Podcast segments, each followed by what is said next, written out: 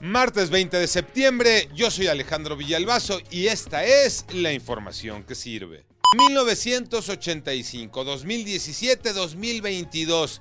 Siempre en 19 de septiembre, ¿qué está pasando? ¿Qué dicen los expertos? Toño Aranda.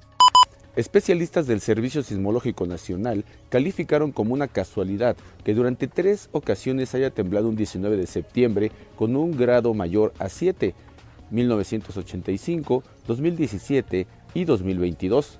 Los especialistas también señalaron que cada tres años hay un temblor mayor a 7 grados y cada seis uno mayor de 8. También indicaron que los constantes movimientos sísmicos pequeños van liberando energía que producen temblores más fuertes. Por lo menos dos estados le dicen adiós al cubrebocas, Iñaki Manero. Gracias, Alex. Se trata de San Luis Potosí y Coahuila. En el primer estado, el gobernador Ricardo Gallardo Cardona afirmó que a partir el lunes 19 de septiembre, o sea, ayer, el uso de cubrebocas en su estado ya no es obligatorio. Dijo que quien lo quiera portar en lugares eh, cerrados lo podría hacer, pero ya no se les va a exigir. En Coahuila, el gobernador Miguel Ángel Riquelme dio a conocer que hoy martes publicará un decreto en el periódico oficial en donde se establece que el uso de cubrebocas será opcional y no una obligación para la gente.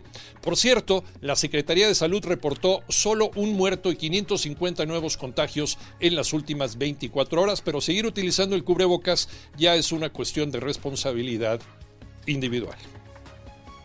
Leones de Yucatán, campeones de la Liga Mexicana del Béisbol Tocayo Cervantes. Así es, Tocayo. Los Leones de Yucatán se impusieron a los Sultanes de Monterrey en el séptimo y definitivo juego de la Serie del Rey. Seis carreras a una y con ello obtienen su quinto título en la Liga Mexicana de Béisbol. Vaya para todos ellos y toda su afición un fuerte abrazo por este campeonato.